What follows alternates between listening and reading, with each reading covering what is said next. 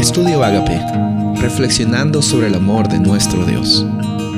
El título de hoy es Oraciones inspiradas, segunda de Samuel 23, 1 y 2. Estas son las palabras postreras de David.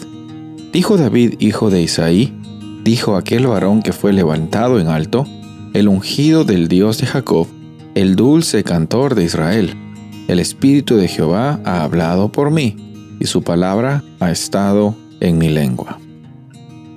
En estos versículos encontramos que el rey David había sido inspirado por medio del Espíritu Santo para que use sus talentos, use sus dones, para que exprese la realidad de las experiencias que estaba pasando, las ponga en, forma escrita, para que personas lleguen a tener esa conexión especial con esas palabras y puedan encontrar de que sí, eh, hay, hay situaciones muy comunes que vivimos como seres humanos y al mismo tiempo eh, está la constante presencia de Dios en la vida de la humanidad.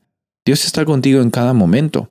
Dios estuvo con los personajes de la Biblia, del Antiguo Testamento, del Nuevo Testamento, y Dios también está contigo hoy, en estos momentos en los cuales a veces piensas que no sabes qué es lo que va a pasar, y probablemente tienes miedo de la incertidumbre del futuro. Pero encontramos que por medio de estos personajes como David, como Asaf, como los hijos de Coré, como estos autores del, libro de, de los Salmos, encontramos que estas experiencias nos ayudan también a reconocer de que si bien es cierto, no sabemos qué va a pasar en el futuro, lo que sí sabemos es que estas personas pasaron por circunstancias difíciles, pasaron por circunstancias también de, adoración y, pasaron por circunstancias que querían adorar a Dios y, decirle a Dios gracias por las bondades que habían recibido de Él. Pero por sobre todas las circunstancias encontramos que Dios es fiel.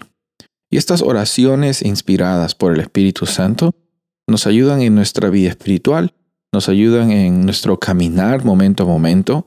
No estamos dependiendo de ellas, dependemos de nuestro Padre Celestial, pero hasta cierto punto también nos ayudan a ver la dinámica de un ser humano pasando por circunstancias difíciles y también la dinámica de un Dios que siempre está dispuesto a mostrar su presencia en la vida del ser humano.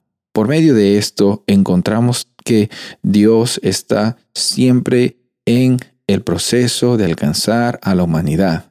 Encontramos también que en el Nuevo Testamento se usan este libro de los Salmos para eh, mostrar y ejemplificar realidades del reino de los cielos. Jesús mismo usa palabras de el libro de los Salmos para mostrar las realidades celestiales de la salvación, para mostrar las realidades de la vida eterna. Por eso es que podemos saber de que Dios estaba guiando a estas personas y Dios te guía a ti también en cada momento, en cada circunstancia. Así que descansa tranquilo, descansa tranquila sabiendo que tu vida está en las manos de Dios.